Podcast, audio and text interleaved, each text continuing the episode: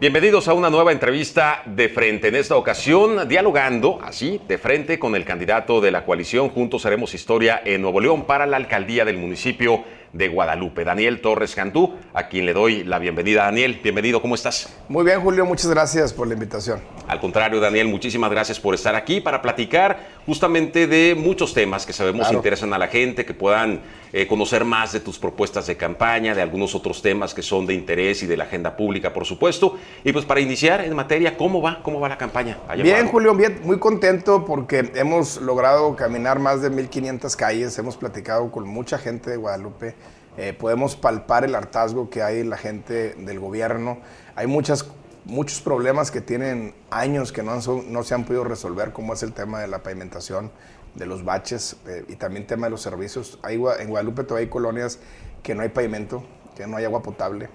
Creo que eh, es un momento de transformación que requiere Guadalupe y, y la gente lo está exigiendo. ¿Y por qué consideras tú, o a qué se debe? ¿Por qué no se ha logrado avanzar en muchos de esos puntos? Mira, principalmente Guadalupe tiene un problema financiero y es que han abusado de sus finanzas. Guadalupe es un municipio que tiene un presupuesto de cerca de los 2 mil millones de pesos este año. Tuvo una reducción, que son 1.970 millones de pesos. El año pasado fueron 2.200 millones de pesos. Pero el problema, Julio, es que se gasta Guadalupe el 50% en salarios. O sea, el Guadalupe tiene una nómina muy obesa, más que cualquier otro municipio metropolitano. Te pongo un ejemplo. Escobedo gasta el 25% de su presupuesto en salarios. O Juárez gasta el 35% de su presupuesto en salarios.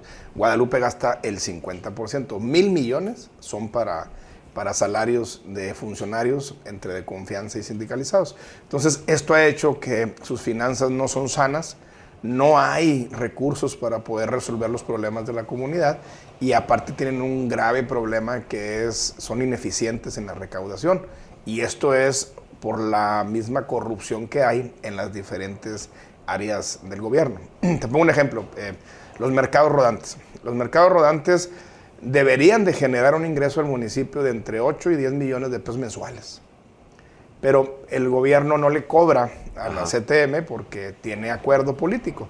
Hoy quien apoya a Cristina Díaz eh, principalmente es la CTM. Entonces, ese ingreso que no percibe el gobierno generaría en un gobierno de tres años cerca de 300 millones de pesos. Con 300 millones de pesos pudiéramos tapar 300 mil baches. En Guadalupe hay un millón de baches, según un estudio.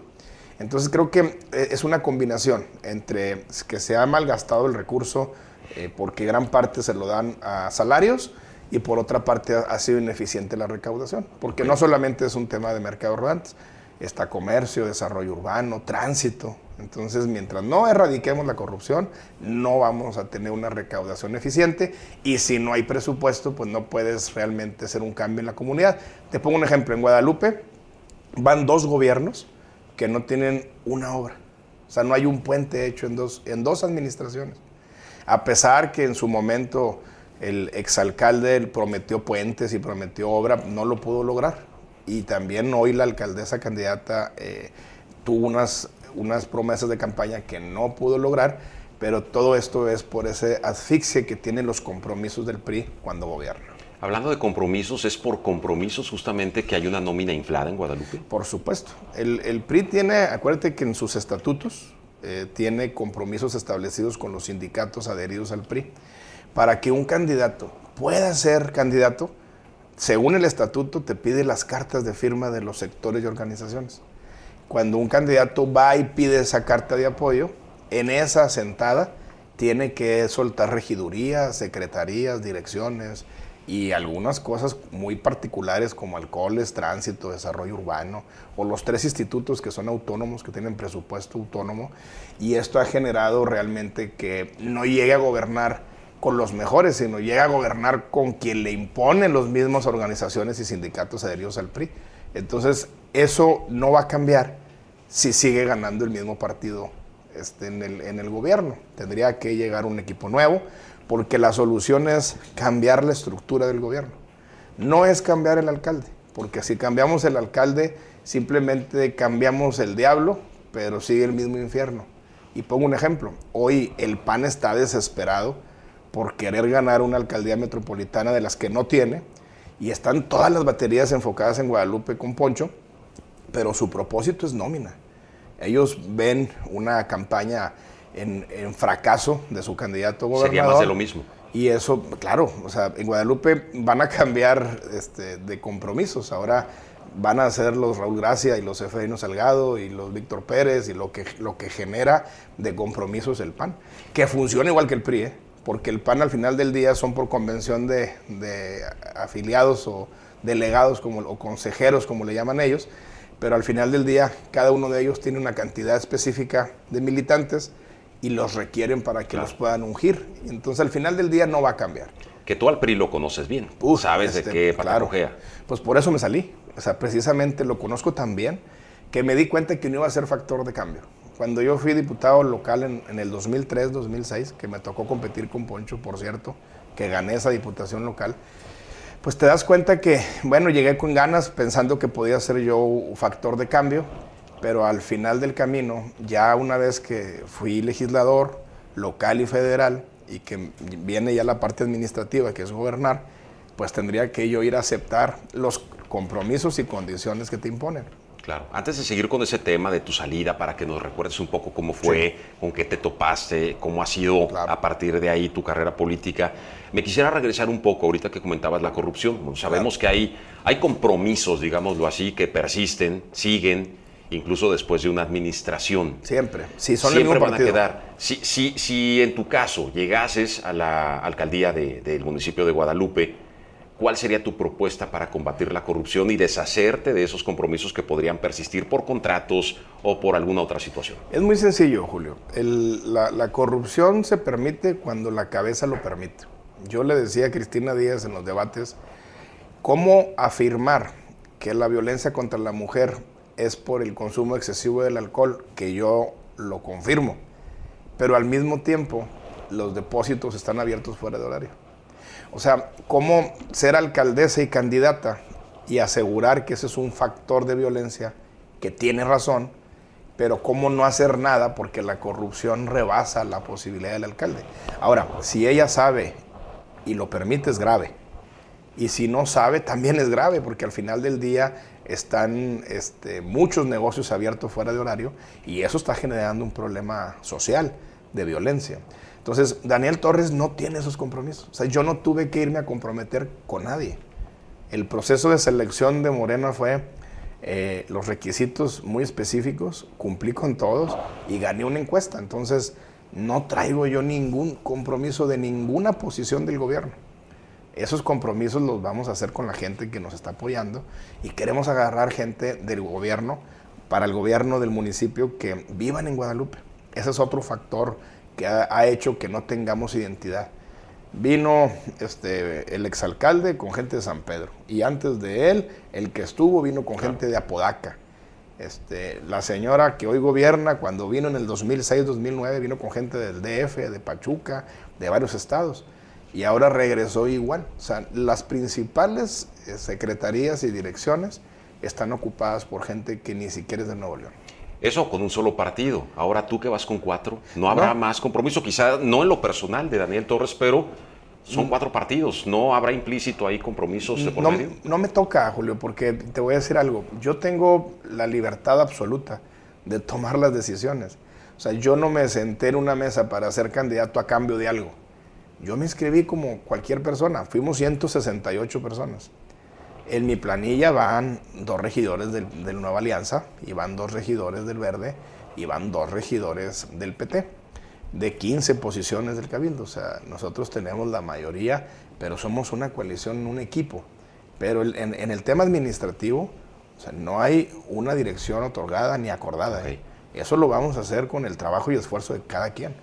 Pero no tengo ese, esa, esa complejidad, porque al final del día, en, el formato que yo fui candidato, no tuve que irme a comprometer.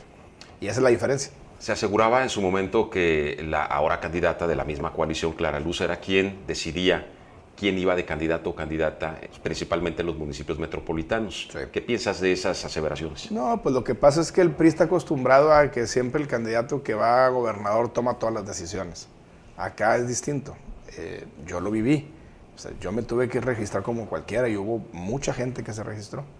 Nos presentan los resultados, quedé en primer lugar, el segundo le había sacado 14 puntos. No, no es así. Eh, Morena es un partido que abre las puertas en general a militantes, simpatizantes y ciudadanos y eso ha generado que cualquier persona puede postularse por ese partido. En el caso particular, yo soy signado por Morena en una coalición que me respaldan cuatro partidos. Pero no tenemos ataduras, o sea, tenemos la libertad de dar esta batalla y luego este, hacer un buen gobierno. Y yo creo que se va a centrar en cero tolerancia a la corrupción. Si nosotros hacemos eso, va a haber recursos para hacer todo lo que queremos hacer. Aún sin ataduras, ¿tú comulgas totalmente con la ideología de los cuatro partidos o más con uno que con otro? No, yo creo que tienen sus aciertos y sus áreas de oportunidad los cuatro partidos, tienen sus causas muy particulares. Eh, creo yo que tienen una visión eh, ya de mucho tiempo en donde le han ido apostando a una bandera creo que podemos armonizar esos esfuerzos y poder hacer un gran equipo de, gobierno, pero sobre todo lo más importante, Julio, más que las propuestas, es que quién las puede cumplir. Porque hoy vemos candidatos que prometen cosas que no pueden cumplir y que al final del día pues logran llegar a, un espacio público y le quedan a deber a la gente. ¿Qué áreas de oportunidad le ves a Morena, por ejemplo? En, como partido. Sí, como partido. Mira, yo creo que... ¿Qué cambiarías? Ah, mira, yo, yo creo que la, la, parte social es algo muy sustancioso, algo muy atinado. Lo que yo veo en la calle es que la gente, eh, hay mucha necesidad. Y creo que la estrategia de cerrar la brecha entre el que tiene mucho y el que no tiene nada, eso ha generado oportunidades para todos. Creo que debemos de profesionalizar mucho las áreas del gobierno para tratar de tener un balance porque si nosotros apoyamos en el tema social, pero también incentivamos la generación de empleos, la inversión extranjera, podemos lograr eh, tener un equilibrio en donde todos puedan estar dentro. Entiendo que Morena ha tenido una lucha por tratar de cerrar esa brecha a nivel nacional y que muchas eh, empresas muy grandes que no pagaban impuestos ahora pagan y que ahora lo que generan con esa, con esa captación de recursos han podido emprender eh, programas sociales de jóvenes, becas Benito Juárez, eh, eh, crédito a la palabra, adultos mayores. Y creo que hoy la gente palpa una atención del gobierno distinta. A pesar de que programas han existido en otros gobiernos, en el modelo de programas que hoy se llevan a cabo, veo yo una aceptación importante de la población. ¿Piensas que el presidente de la República está haciendo bien las cosas? Yo creo que sí. Eh, ha, hecho un gran esfuerzo. No, es sencillo. Eh, en el país somos 125 millones de habitantes. Votaron por él cerca de 30 millones de personas. Pues hay un resto que no confío en él. Y ese resto hoy genera una oposición. Y es una lucha este, mediática, política, este, económica. Y entiendo que pues, hay actores y, en esos actores hay quien no está a favor del presidente, pero yo creo que eh, ha hecho lo que ningún presidente, que como te digo es equilibrar y acercar esa brecha de desigualdad, y la gente te lo dice. Entonces creo que, que va a quedar marcado en la historia con, con los esfuerzos que está haciendo. No digo que sea correcto o que sea cierto, pero normalmente la gente piensa que cuando un político cambia de un partido a otro para buscar un puesto de elección popular, su carrera política se debilita. En el caso, por ejemplo, de Daniel Torres, del PRI a Independiente, ahora con esta coalición, ¿sientes que ha debilitado tu carrera? No, de ninguna manera. De hecho, a ver, yo me salí del PRI hace cuatro años, el 4 de mayo del 2017. ¿Por qué me salí, Julio? Porque te das cuenta que no vas a poder cambiar las cosas. Si Daniel ahorita fuera el candidato del PRI, tuviera las mismas ataduras que hoy tiene la alcaldesa candidata y tuviera la misma corrupción que tiene y la misma corrupción que tuvo Paco Cienfuegos y que tuvo César Garza y que no pudieron quitarla, ¿eh? Y no la pudieron quitar porque las posiciones están entregadas. Entonces fue una decisión sensata, con mucho valor, porque es enfrentarlos. Pero ese tipo de compromisos en algún momento estando tú en el PRI te beneficiaron para colocarte en algún puesto. No, porque al final del día yo nunca administré recursos públicos. O sea, yo, no, yo nunca tuve que aceptar un apoyo a cambio de hacer algo, ni siquiera de votar una ley. porque en eso yo fui autónomo y, te pongo un ejemplo, yo presenté iniciativa para eliminar el fuero, que hoy es una realidad, y fui el primer diputado que lo propuso, cuando fui diputado federal. O te pongo un ejemplo, eh, la iniciativa de quitar los diputados plurinominales, yo lo presenté, siendo priista. Y, el, y también el que le quitaba el presupuesto a los partidos. ¿Causó eh, incomodidad en claro. algunos? No, no claro, por supuesto. Me decían, oye, ¿cómo es posible? Este, es un balazo en el pie. No, pues es lo que pienso. Y, terminé siendo leal a mi forma de pensar, no siendo desleal un partido. O sea, yo al partido le dije, no te quiero dar la contra, pero no me quiero ser desleal. Daniel, ahorita, ¿cómo le estás haciendo para en Guadalupe cuando estás recorriendo, me decías, ya más de 1.500 calles? Sí. Para estar convenciendo a la gente que lo que tú buscas es realmente por convicción y no por un simple interés político. Es que no hay interés político. O sea, yo soy un habitante más de la ciudad. Yo estoy encabezando una lucha de justicia social en donde la causa que me mueve a mí es que yo he sido víctima también de lo que vive Guadalupe. Víctima de secuestros de familia, víctimas de roba casa habitación, víctima de roba vehículo, víctima de asalto a familiares, víctima de caer en los baches. Entonces, lo que estoy tratando de hacer es armonizar lo que a la mayoría de la gente siente en Guadalupe y que luchemos por nuestra ciudad. Yo, tú me decías ahorita que si no me debilita haber estado en tres partidos. Primero, la independencia no es partido. Sí, no, claro. Segundo, hoy como candidato, aunque yo soy simpatizante de Morena, no tengo militancia. ¿eh? O sea, yo no, no me he afiliado a ningún partido desde el 4 de mayo que salí del PRI. Ni a Morena ni a ninguno de los otros tres de la coalición. No, ninguno. No, ninguno. No, no, y los conozco a sus dirigentes. Es gente que conozco porque es como el fútbol, Julio. O sea, los futbolistas dejan de jugar en un equipo y otro equipo los quiere. Aquí es una carrera, una carrera que yo he edificado sólida. He sido diputado tres veces. Dos veces fui presidente del Congreso local. He sido subsecretario de gobierno del Estado y he sido eh, también funcionario federal de primer nivel, titular de migración. Entonces, mi carrera y también mi preparación académica me da a ser un activo. Entonces, cuando la gente dice, oye, es que este, tú estuviste en el PRI, Claro, estuve en el PRI, pero me di cuenta que no íbamos a cambiar las cosas. ¿De qué serviría un Daniel Torres con esta ideología de cambiar y quitar la corrupción si voy a llegar atado de manos? Y si no, fíjate este domingo a las 9 de la noche, a ver si Cristina puede cerrar los depósitos. Es parte de los compromisos que tiene. Ahora, eh, ahorita lo mencionabas, que, que fuiste independiente, obviamente no es un partido, pero ¿qué fue lo que viviste como independiente? ¿Algo no funcionó, algo no te gustó para que no continuaras de nuevo como independiente y ahora se buscara el respaldo de, estos partidos de la coalición. ¿Cuál fue tu experiencia? En Mira, Julio, son, son dos factores. Primero, mi elección pasada, habíamos 17 opciones en la boleta. 17, opciones.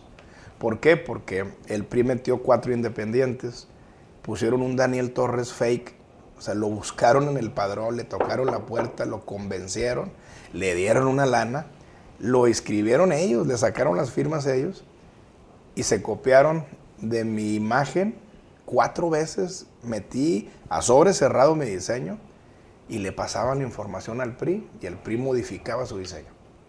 Porque era el PRI el que lo estaba haciendo. Cuatro veces. Y te digo algo absurdo el último día a las 12 de la noche que vence el plazo para cambiar tu logotipo, a las 11.59 lo presenté. Ahí nos quedamos para ver que no llegaran a cambiarlos de enfrente. Y le hablaron al día siguiente y le dijeron, oye, es que tu diseño que me mandaste viene en blanco el USB, ¿me lo puedes volver a mandar? Y lo volvieron a cambiar, cuatro veces. Yo era Daniel Torres el gallo y el otro era Daniel Torres el bayo. Entonces, eso, Julio, me costó 14 mil votos. La ley está hecha para que los partidos sigan en el poder. Y la independencia es muy adversa porque tienes que gastar menos dinero que un partido. Eh, las multas son para la persona, no para el partido. Este, no puedes contratar spot de radio, ni de tele, ni, o sea, no tienes tiempo aire porque no tienes derecho. Entonces, ese es un factor. O sea, el factor competencia es muy disparejo. Y es como si te juego unas carreritas de 50 metros y te doy 20 metros de ventaja. Pues ¿por qué? Si son los mismos 50 metros. Entonces, e, eso fue, es una desventaja tremenda. Y por otra parte, el PRI y el PAN sacando la peor votación de su historia en Guadalupe. O sea, Cristina sacó la mitad de votos que cuando compitió en el 2006. De 150 mil se fue a 70 mil, menos de, menos de la mitad. Y el PAN, su peor derrota fue con Chema Elizondo, en esa del 2006, y había sacado 88 mil votos. Esa era la histórica del PAN y sacó 83. Bajaron. Pero a pesar de eso, hubo una oposición en contra del PRIAN que votaron otros 150 mil divididos entre el gallo, la coalición de Morena, unos poquitos MC y el resto de independientes y de los otros partidos. Entonces, esa se pulverizó el voto y le das ventaja a los de siempre.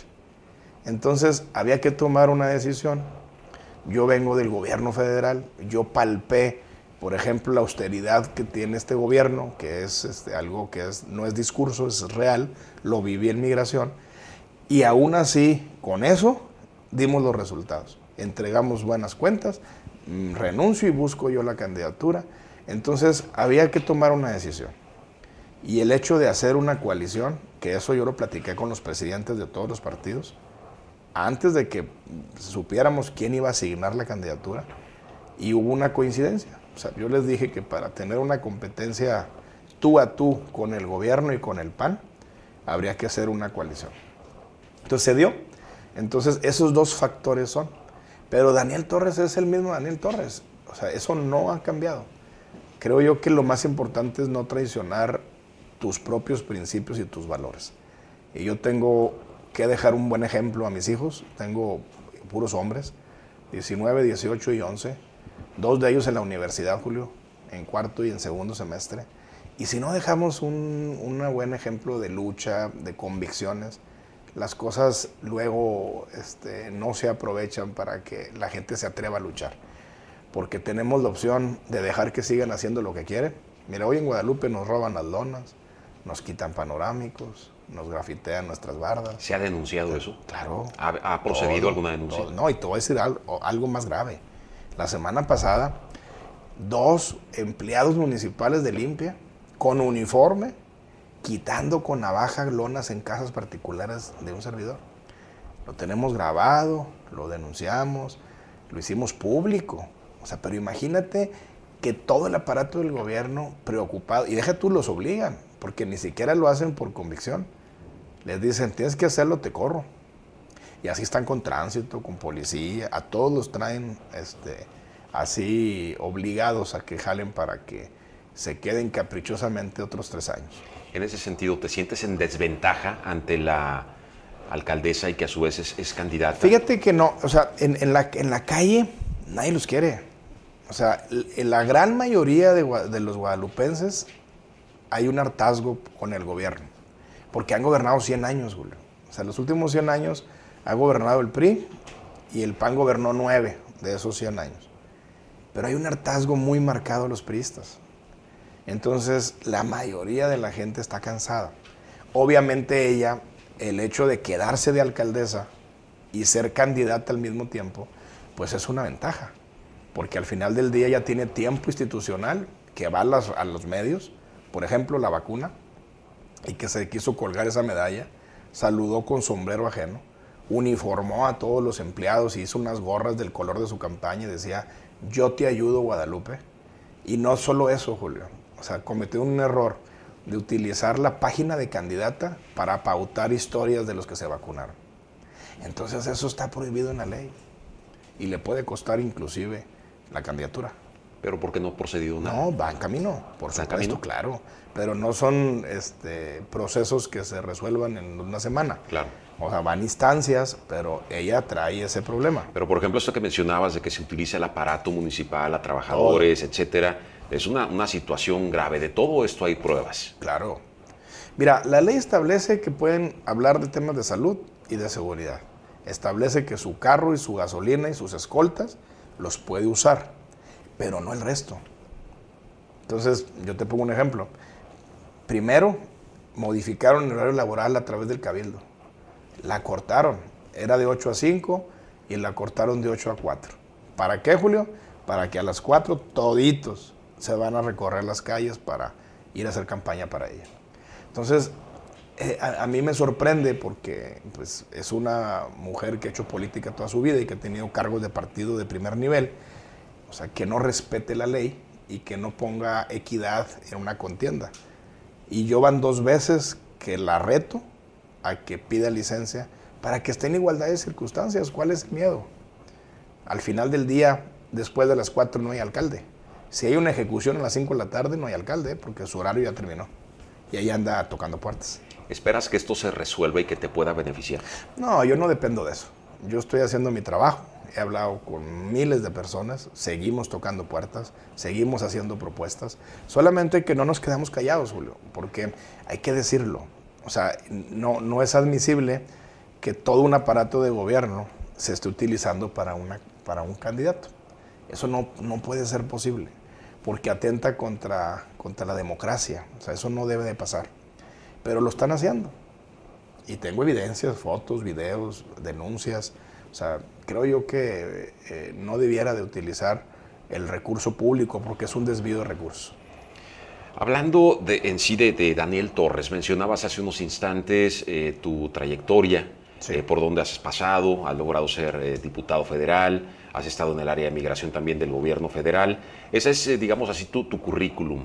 Pero dentro de esta trayectoria, ¿cuáles destacas como tus logros que ahora puedes presentarle a la gente y decir, pueden confiar en mí? ¿Cuáles son tus logros dentro de esa trayectoria? Mira, cuando fui diputado local, presenté, por ejemplo, te pongo un tema que, que es tema nacional y que no logramos que cuajara a nivel nacional porque se opusieron muchos diputados de la Ciudad de México pero en Nuevo León ya es una realidad, que es agravar la violencia en los recintos deportivos. Es una iniciativa mía, aprobada, que tardó tiempo en aprobarse y que hoy es una realidad.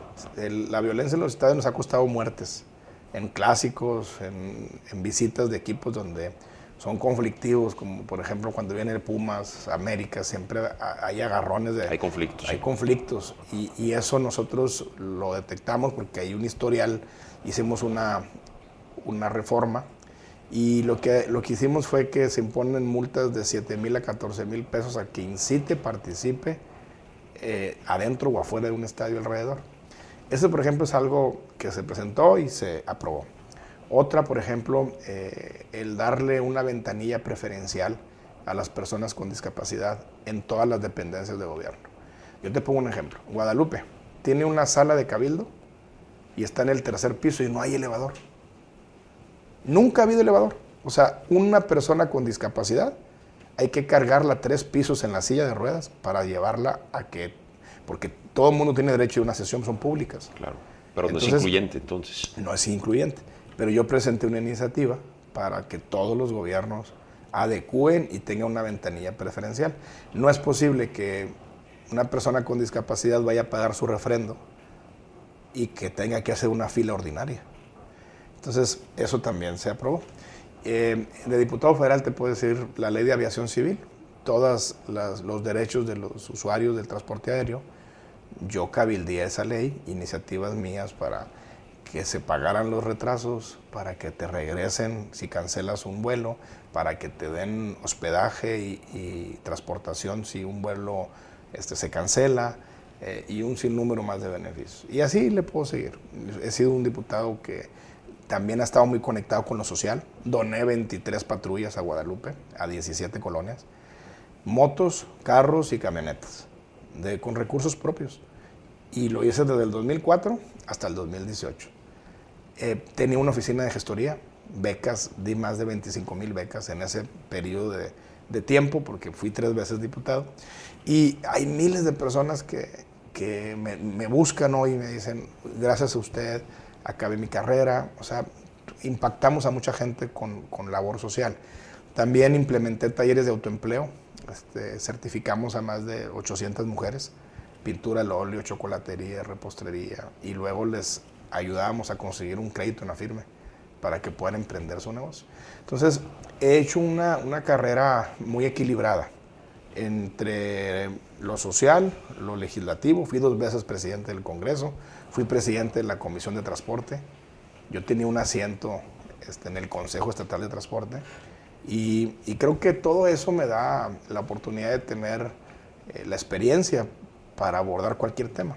Hace unos días aquí la alcaldesa me comentaba que sus contrincantes, tú entre ellos por supuesto, podrían tener quizá experiencia legislativa, pero que no podían presumir el haber, por ejemplo, conseguido recursos para Nuevo León. Claro. ¿Esto lo calificas como falso, verdadero, engañoso? No, lo que pasa es que ella tiene toda una vida. O sea, hay que entender que ella tiene creo que 64 años y tiene más trayectoria, pero no significa que no la tengamos los otros. Al menos yo en lo particular, pues he sido tres veces diputado, fui regidor y también fui director de parques recreativos en Guadalupe, también fui director de desarrollo económico en Guadalupe, fui jefe de asesores de Cristina en su gobierno 2006-2009. ¿Cómo no tener experiencia si yo le decía qué hacer? Entonces... ¿Y te hacía caso? No, pues obviamente a veces sí, a veces no, porque al final del día quien toma las decisiones es el alcalde, en turno. Fui regidor en la administración de Guadalupe conozco perfectamente la administración adentro, conozco perfectamente la legislación y algo más importante que yo tuve éxito.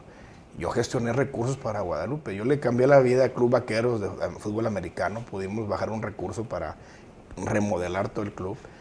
Pudimos bajar recursos para arreglar más de seis plazas municipales, etiquetado para que no se lo gastara en otra cosa el alcalde. Eh, la plaza principal, la iglesia de la plaza principal de Guadalupe, pudimos bajar un recurso para remodelarla. Lo hice yo, no lo hizo Cristina ni lo hizo Poncho. Entonces, yo tengo una historia muy sólida, eh, mis logros están ahí, son palpables, y creo yo que, pues entiendo que lo que ella va a buscar vender es su experiencia, porque pues es la, más, es la mayor de todos los candidatos. Pero no ser el mayor genera ser el más capaz de poder resolver los problemas. Cristina, su problema no es en su capacidad ni en su experiencia su problema es que no se puede sacudir la corrupción y los compromisos. Y eso no la deja tener los resultados que merece la gente de Guadalupe. Entonces no es un tema contra Cristina Díaz, sino es el régimen. Quien gobierna en Guadalupe y los compromisos que tiene no lo dejan eh, tener el resultado que la gente espera de, una, de, un, de un gobierno y de un gobernante. Claro. El tema de migración eh, pues toma especial relevancia en estos últimos meses, principalmente al inicio pues de, este, de, este, año. ¿sí? sí eh, pero como que ha crecido mucho el fenómeno en estos últimos meses, en lo que va de 2021. Con tu experiencia y desde el municipio, ¿podrías impulsar, proponer algún tipo de acción en materia de migración? Mira, es todo un tema. Yo eh, cuando llegué a migración no dimensionaba el, flujo que hay en el mundo de gente. En Nuevo León eh, es increíble porque también somos paso toda la gente que viene de Centroamérica pasa por Nuevo León, el 70%, fíjate, el 70% de los cruces ilegales pasan por Tamaulipas. Y de ese 70, o sea, de ese 100% que genera el 70 total del país, el 70% pasa por Nuevo León. Entonces tenemos un, un problema muy serio porque entran de manera irregular y luego eh, hay instituciones de gobierno como Comar, que es quien ayuda a los refugiados, tienen que pasar por un proceso para que se puedan quedar. Entonces es un tema muy, muy complicado. Pero la migración, Julio, viene... Sí.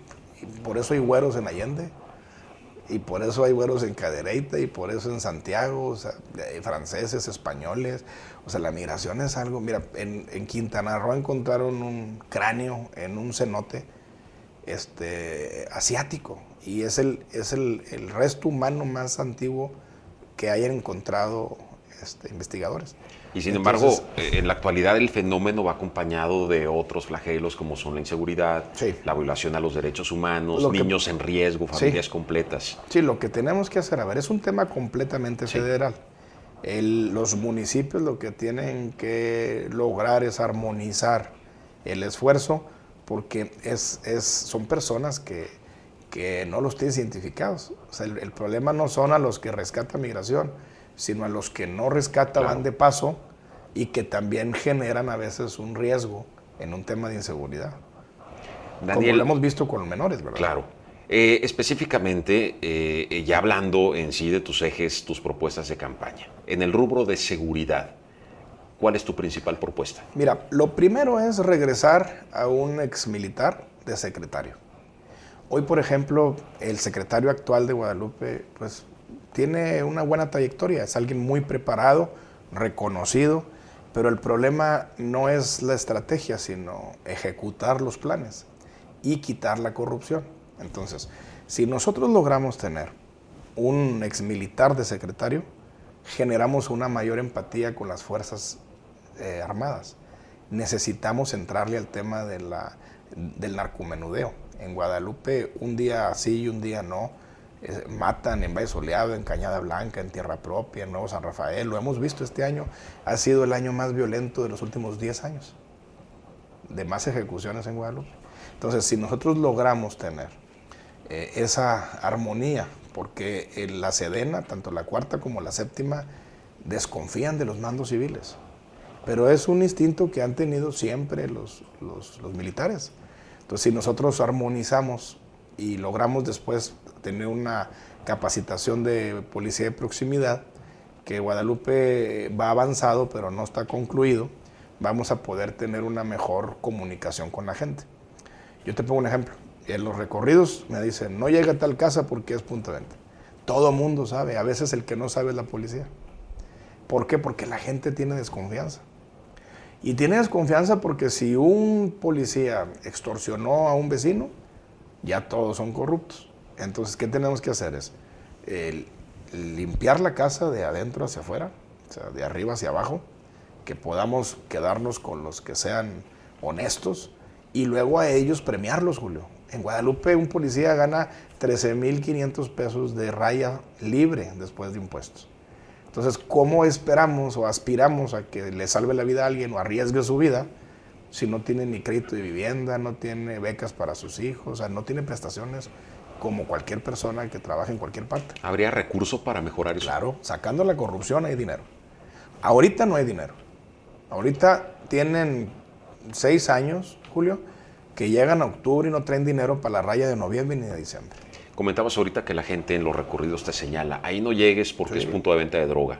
¿Daniel Torres ha denunciado ese tipo de situaciones y han hecho algo las autoridades o no se ha denunciado? Lo que pasa es que la coordinación ahí, Julio, es, es complicado. O sea, a veces el policía sí sabe, pero como es un tema federal, tienen que armonizar los esfuerzos.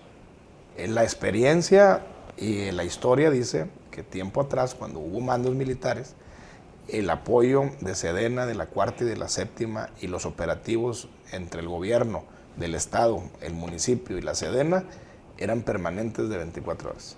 Y eso generó, o sea, recuperar la tranquilidad. ¿Ya tienes visto un perfil de quién podría ser ese mando? Sí. Sí.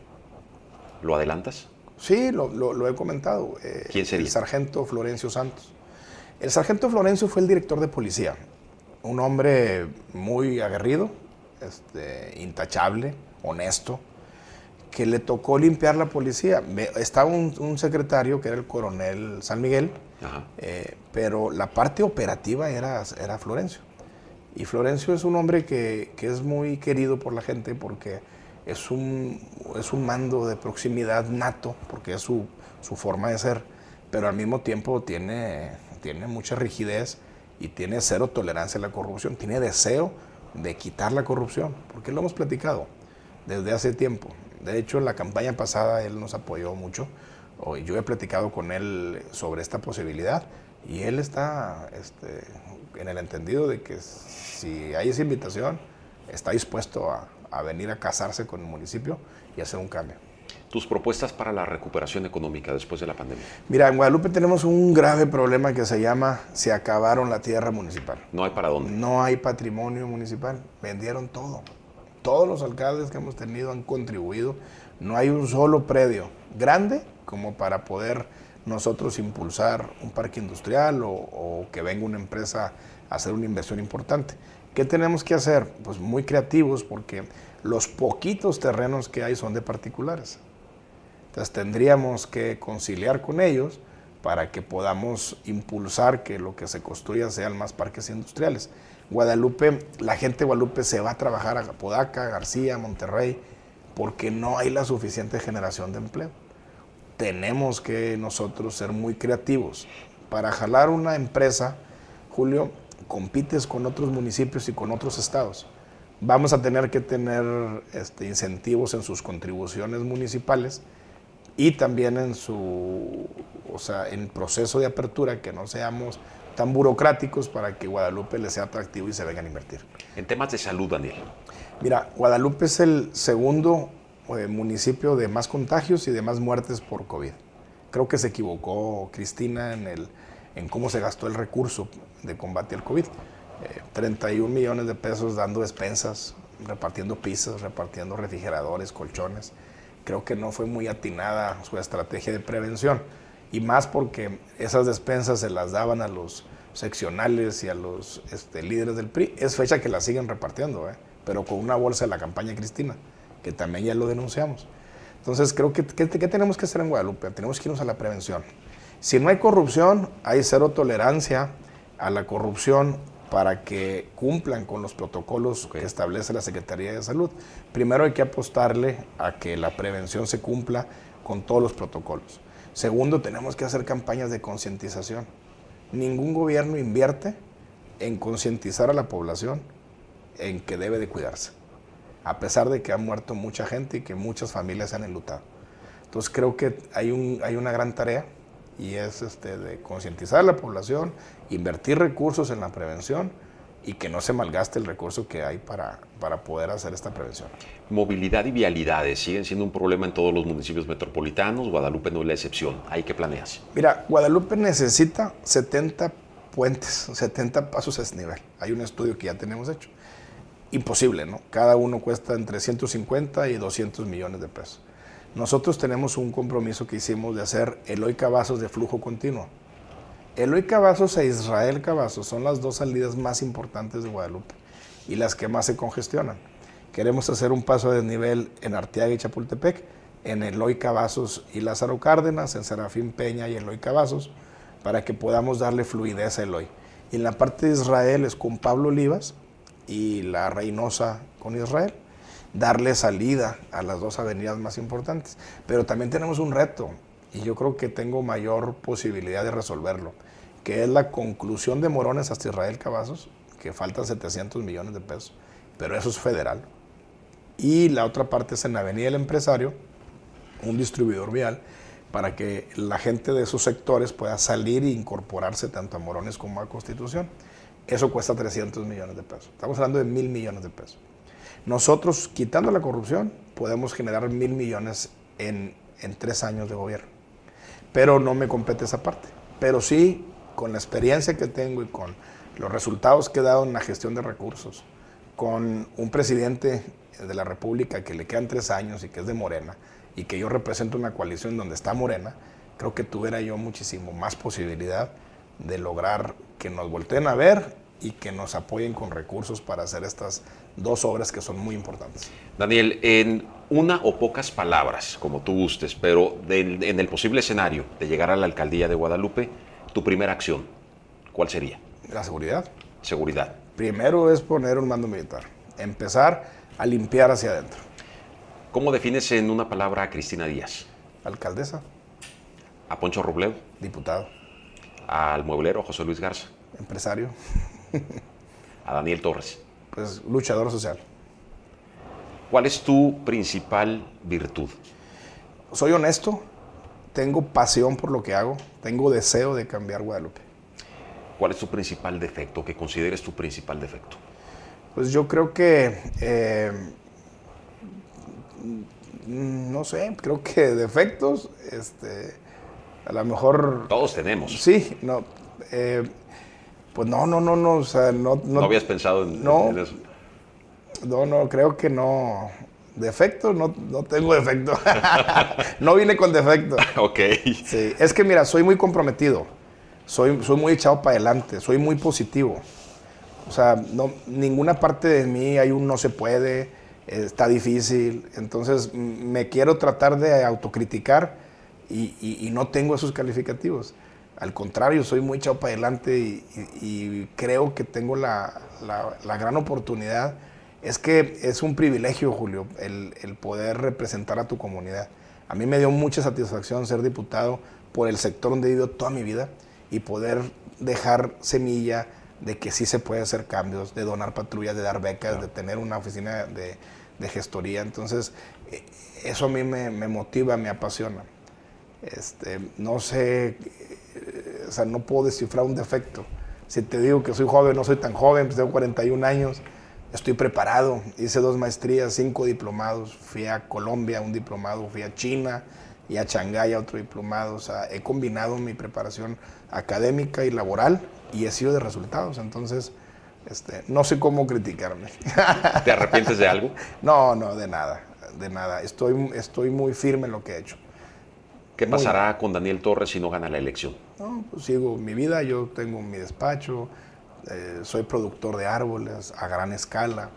Eh, la verdad es que es una lucha, es una lucha por mi ciudad eh, y creo que vamos a ganar. ¿Quién consideras que es el principal rival a vencer en la elección del 6 de junio? Pues yo creo que es el PRI, porque pues mañosamente opera con todo el gobierno. Y ya lo viví, compra de votos, entrega de despensas, la policía levantando a la gente de nuestra campaña para que ese día este, no se puedan mover. O sea, vivimos una elección de Estado y eso creo que, que lo hace el rival a vencer. Éxito en tu carrera, Daniel. Muchísimas gracias. Muchas gracias, Julio, por, por la oportunidad de estar aquí contigo. Pendientes. Gracias.